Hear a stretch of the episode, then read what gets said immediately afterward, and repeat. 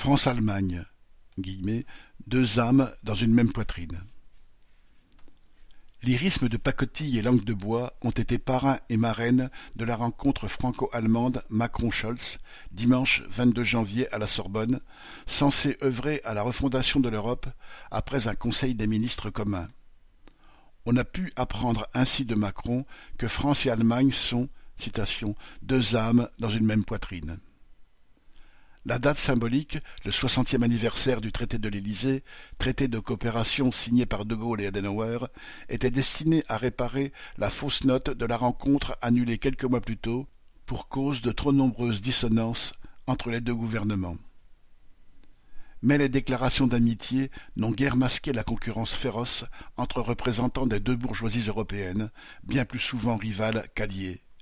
Qu'il s'agisse du prix de l'énergie, des dépenses d'armement ou des subventions à leurs entreprises respectives, des intérêts divergents ne manquent pas d'apparaître derrière le vocabulaire consensuel. Dans le panier apporté par Macron figurait le projet de couloir d'hydrogène H2Med qui doit relier l'Espagne à la France et va être élargi à l'Allemagne, désireuse de diversifier son énergie car privée des livraisons de gaz russe.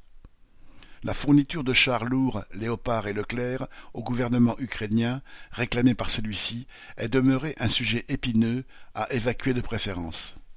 Mais les deux projets d'armement franco-allemand, le système de combat aérien du futur, le SCAF, et les chars eux aussi du futur, les MGCS, restent plus que jamais d'actualité.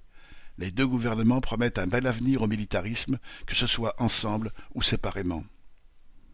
Il reste l'annonce, à l'issue de la rencontre, d'un projet de ligne ferroviaire rapide reliant Berlin à Paris et de la fourniture de soixante mille billets de train gratuits ou presque, devant permettre à des jeunes des deux pays de se retrouver.